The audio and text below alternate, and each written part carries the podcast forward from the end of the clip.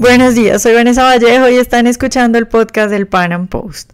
Populismo es un término que por estos días está muy de moda, muchos parecen asociarlo solo a la izquierda o a políticos con malas intenciones, se utiliza el término de una manera peyorativa, es como si para algunos los políticos buenos son aquellos que no son populistas. Parece que desconocen que el populismo es simplemente inherente a la democracia y que por lo tanto no podemos encontrar políticos que no sean populistas. Eh, no hay gobierno impopular y como decía Rothbard, pues el populismo es simplemente una estrategia que se utiliza eh, cuando se quiere conseguir el poder. En nuestro podcast de hoy con Eduardo Fernández, doctor en ciencia política de la Universidad de Santiago de Compostela, hablamos de los mitos y las realidades del populismo.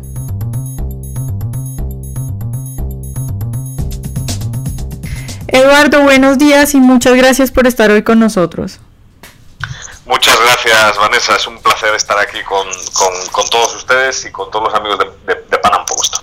Eduardo, pues lo que nos reúne hoy acá es el populismo. Tú hace poco sacaste un informe para el Instituto Juan de Mariana en España sobre los mitos y las realidades del populismo. Y bueno, yo quiero empezar preguntándote por la relación que hay entre democracia y populismo, que yo creo que es una de las más grandes confusiones al respecto. Hay gente que parece que creyera que uno puede limpiar la democracia de populismo y pues en mi opinión es que el populismo es inherente a la democracia. Entonces, pues eso no se puede hacer. ¿Cuál es tu opinión al respecto? Pues la verdad es que lo que hemos pretendido con el informe es un poquito señalar lo que indicas, ¿no? Eh, el texto, al, querer ser una guía ciudadana, pues, pues obviamente presenta a los lectores las virtudes del sistema democrático, pero definitivamente también los defectos, ¿no? Y claro, en un ambiente político, democrático, donde se supone que existe un sufragio pasivo, universal y un sufragio activo universal, el derecho a votar y el derecho a ser votado, parece evidente que el riesgo eh, populista siempre está presente. Es muy, te, puedes intentar vacunar contra los populistas, creando barreras de entrada a la competición o teniendo una sociedad civil muy fuerte, una buena separación de poderes, pero siempre tienes el riesgo de sufrir eh, una amenaza populista, ¿no? Porque definitivamente y esto es algo que en la literatura pues especializada en este campo de investigación se reconoce con total naturalidad, el populismo es un virus ab initio de la democracia. O sea, siempre que haya un sistema democrático existirá el riesgo de sufrir una amenaza populista. Y yo creo que como ciudadanos es bueno ser consciente de todo esto, ¿no? Porque eh, en cierto sentido, como ciudadanos, lo ideal es que seamos capaces de detectar las amenazas para, eh, si es posible, enfrentarlas en la medida de nuestras posibilidades. ¿no? Eh, eh, ese es el objetivo que motiva un poquito la redacción del informe. Claro, Eduardo, ¿podríamos hablar de diferentes niveles de populismo y así clasificarlos como peligrosos o bien como una simple estrategia retórica para alcanzar el poder? Sí, yo, yo creo que ahí es donde, ahí es donde también en el, en el texto pues intentamos de una manera pedagógica y didáctica para todo aquel que esté interesado en política, pues, pues traducir eh, eh, ese fenómeno. ¿no? populismo generalmente es, es un término muy vago, el, fenómeno político en sí mismo es muy confuso, está lleno de arbitrariedades de parte de los especialistas que, no, que lo analizan. Entonces, la, idea sería un poco traducir, ¿no? En democracia todos los políticos son populistas. Unos lo son más y otros lo son menos, pero lo queramos o no, todos los políticos cuando se dirigen a nosotros como consumidores, eh, venden más de lo que de verdad pueden conseguir, no son sinceros, se aprovechan de asimetrías de información y hacen, como no podía ser de otra forma, demagogia. Eh, pero al final eso pues es parte del juego de la política, ¿no?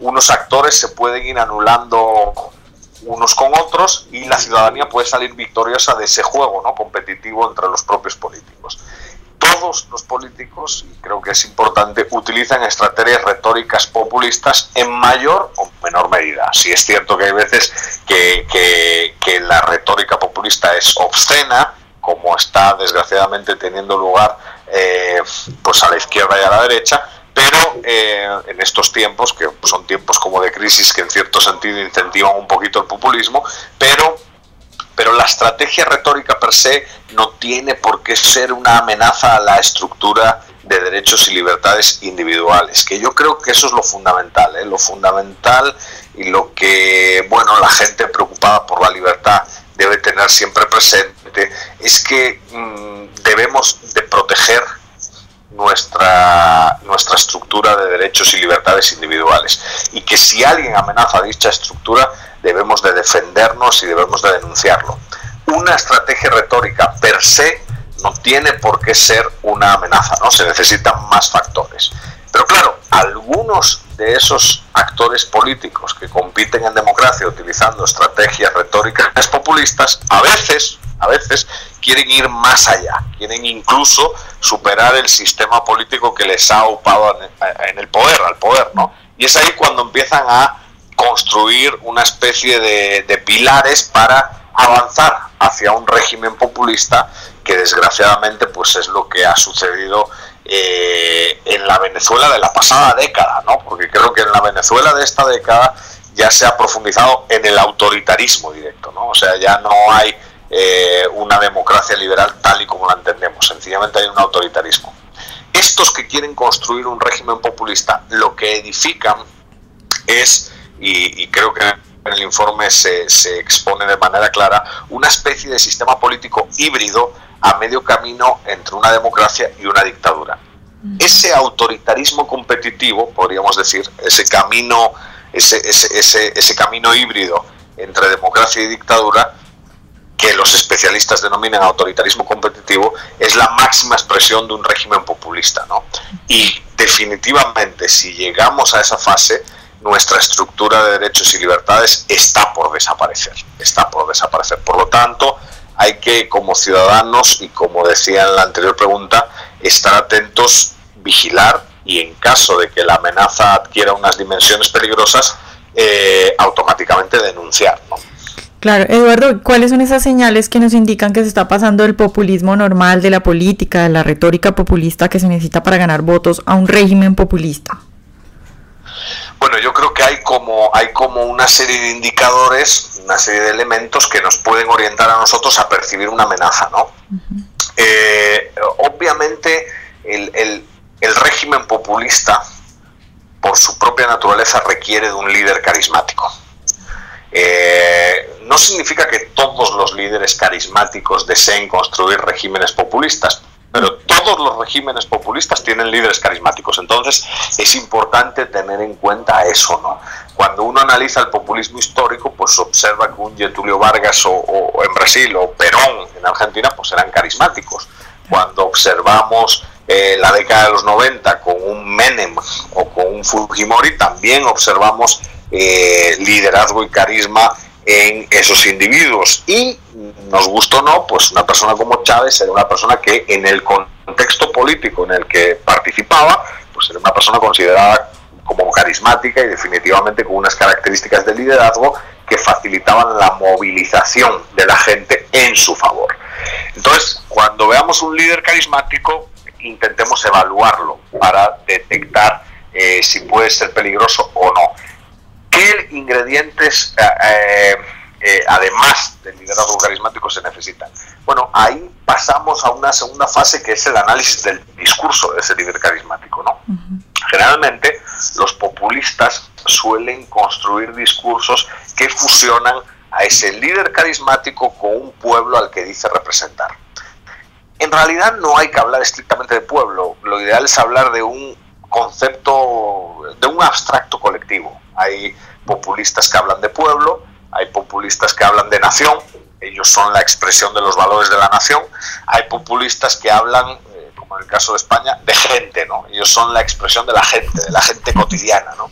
¿Quién es pueblo, quién es gente o quién es nación? Pues, pues no lo sabemos en realidad, ¿no? Es, es algo muy subjetivo eh, que el populista utiliza para construir una línea, una línea que separa a aquellos que están a mi favor el pueblo, la gente o la nación de aquellos que son enemigos eh, míos y por lo tanto de ese pueblo, de esa nación y de esa gente. ¿no? Eh, y ahí pasamos a la tercera fase. No solo hay un discurso que fusiona liderazgo con ese concepto abstracto colectivo, sino que además se pretende separar a la, ciudadanía, polarizar, aumentar la distancia ideológica que existe entre los miembros que conforman una determinada comunidad política. Y esa polarización puede potencialmente llevar al conflicto. ¿no? Hay, hay, hay en el populista eh, un deseo de... Es, es, una lógica maniquea, ¿no? Buenos y malos, o estás conmigo o estás contra mí. Y entonces en ese sentido, en ese sentido eh, es una enfermedad, porque el populista va a utilizar la legitimidad que le provee ese pueblo, esa nación, esa gente, para progresivamente no solo polarizar, sino ir concentrando y centralizando el poder en sus manos. ¿no? Toda esta estrategia, estas tres fases, liderazgo carismático, la fusión discursiva entre líder y pueblo y la lógica de polarización, le sirve para dos fines. En primer lugar, identificar quiénes son los adversarios para progresivamente eliminarlos. Y en segundo lugar, concentrar y centralizar poder basándose en un discurso de abstracta legitimidad, ¿no? Como yo, como líder, soy expresión del pueblo, yo tengo legitimidad para imponerme al resto de poderes que han sido edificados por una minoría que va contra los intereses del pueblo. Eh, el populista, claro, el populista en cierto sentido necesita de la democracia para ganar esa legitimidad y el populista necesita una particular ventana de oportunidad, ¿no? Y por eso hay autores como Rubnik, que es un autor que me interesa mucho y que aparece citado en el texto, que dice que los populistas hacen usufructo del descontento. El populista se aprovecha del descontento y canaliza una serie de demandas que de facto existen en la sociedad para eh, intentar concentrar y centralizar el máximo poder en sus manos y con ello construir ese régimen híbrido. ¿no? Claro.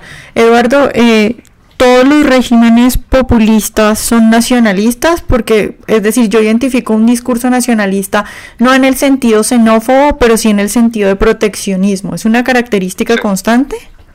Sí, sí, sí, sí.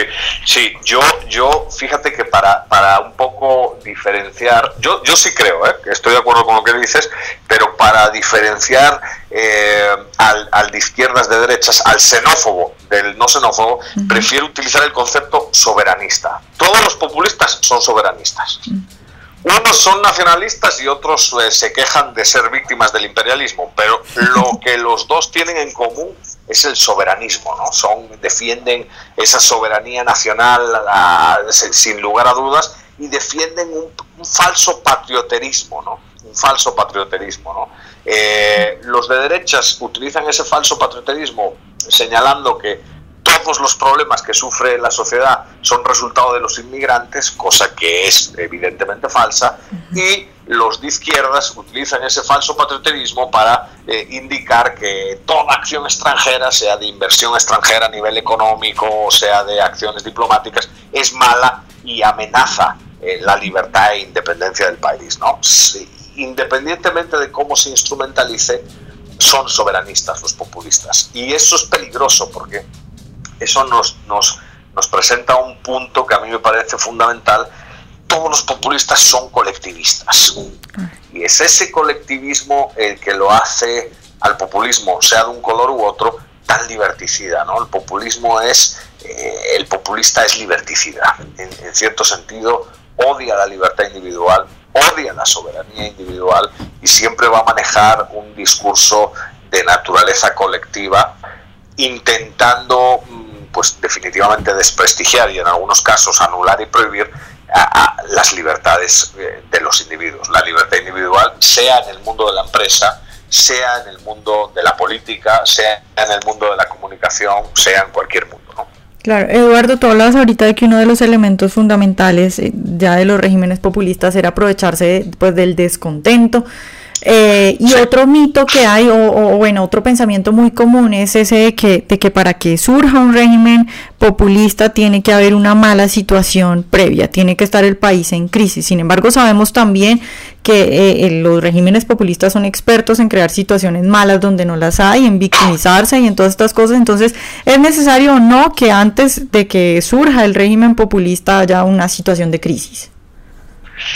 Es, es, otro tema muy interesante, ¿no? Yo, eh, el populista canaliza descontento. Y hablando con, con Alejandro Sala, un economista argentino, eh, un amigo mío, pues él me decía, efectivamente, el, el, descontento siempre va a existir. Otra cosa, una cosa es que ese descontento esté edificado sobre datos reales y otra cosa es que esté edificado sobre una campaña de comunicación totalmente distorsionada, ¿verdad? Y ese es el peligro. Los populistas son en cierto sentido, maestros de la comunicación y pueden construir artificialmente el descontento. Evidentemente el populista se aprovecha del descontento, pero ese descontento puede ser construido artificialmente gracias a su maestría a la hora de comunicar. Por eso es tan importante el pluralismo y la libertad en los medios de comunicación independientes y, y, formales, ¿no? estandarizados, porque se necesita contraatacar con esos mensajes. ¿no? Hay un caso que me parece excepcional, ¿no? Y que en su momento, pues Axel Kaiser y Gloria Álvarez también tocan en, el engaño populista, que es el tema de, Sebastián Pineda y Chile, ¿no? Eh, eh, Piñera deja al país en una situación macroeconómica, por lo menos, muy aceptable, ¿no? O sea, unos indicadores de crecimiento muy buenos, unos niveles de desempleo muy bajos, una inversión extranjera muy decente, trayendo inversión extranjera anualmente, y sin embargo, la percepción, o sea, la interpretación subjetiva de la situación política que posee la ciudadanía es que el país estaba pasando por una crisis, ¿no? Eh, es, es, es, es esa artificialidad eh, a la hora de construir descontento el que me da miedo, ¿no?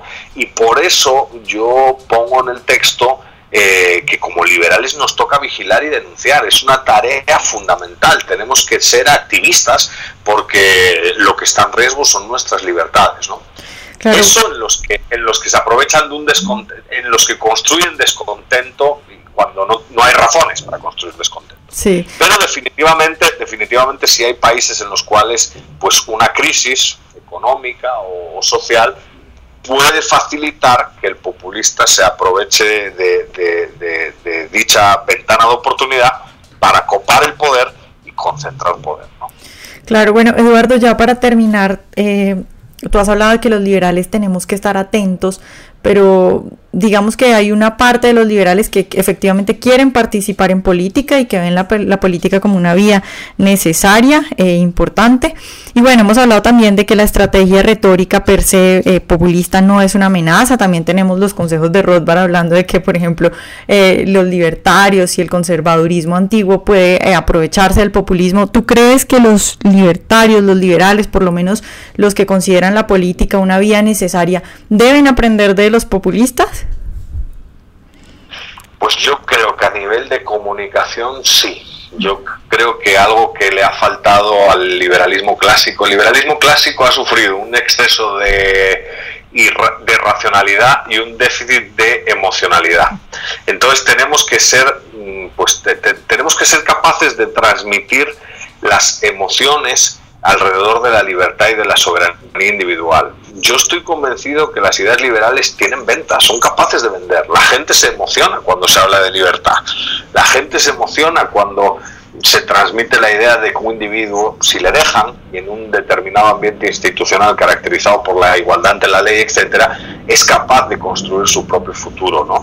La gente se emociona cuando observa que las ciudades más libres eh, son las ciudades que disfrutan de más oportunidades para todos, ricos y pobres es esa, esa forma de comunicar a través de las emociones, que los populistas lo hacen también, eh, pues nosotros no hemos sido capaces de hacerlo también. Y por eso yo sí estoy a favor un poquito de la visión rosbardiana, ¿no? Eh, tenemos que ser capaces de emocionar a los individuos con nuestros mensajes. Si, si somos capaces de ganar en el terreno de, la razón, en los debates técnicos de naturaleza económica y política, podemos también ser capaces de obtener victorias en el terreno de la emoción. Y por ahí, y por ahí hay que ir. Eh, es una asignatura pendiente y, bueno, tiene que ver con dos cuestiones, ¿no? Una, la poca preocupación que el liberal ha tenido a lo largo de la historia por comunicar sus ideas hacia afuera, ¿no? El liberalismo es como una, una visión de grupos pequeños, ¿no? Eh, de despachos universitarios, de élites así discutiendo, pero en realidad eh, hay que ser capaz de transmitir a la ciudadanía la emoción liberal y generar una cultura política alternativa. A mí me gusta mucho el discurso que maneja Jeffrey Tucker, por ejemplo, ¿no? en la actualidad, que quiere que quiere ir por ese sendero. Y yo soy de los que bueno de los que intento aportar mi granito de arena con, un poquito de activismo eh, desde, desde la academia pero siempre en el campo de la divulgación y, de, y de, volver popular el liberalismo bueno Eduardo pues muchas gracias por estar hoy con nosotros. Bueno pues ha sido un verdadero placer eh, así que hasta la próxima y muchísimas gracias por la invitación Ojalá hayan disfrutado esta entrevista de hoy. Espero que haya servido para aclarar dudas sobre el término de moda. Y bueno, sobre todo para entender que los liberales tenemos una falla en nuestra manera de transmitir el mensaje y que volver a los consejos de Rothbard pues es necesario. Eduardo ha dicho algo muy cierto y es que si ganamos el debate técnico, económico, que a todas luces lo tenemos ganado, pues deberíamos ser capaces de emocionar a los individuos con nuestros mensajes y ganar también en el terreno de la emoción. Recuerden seguirnos en nuestro canal de YouTube y nos vemos en una próxima emisión.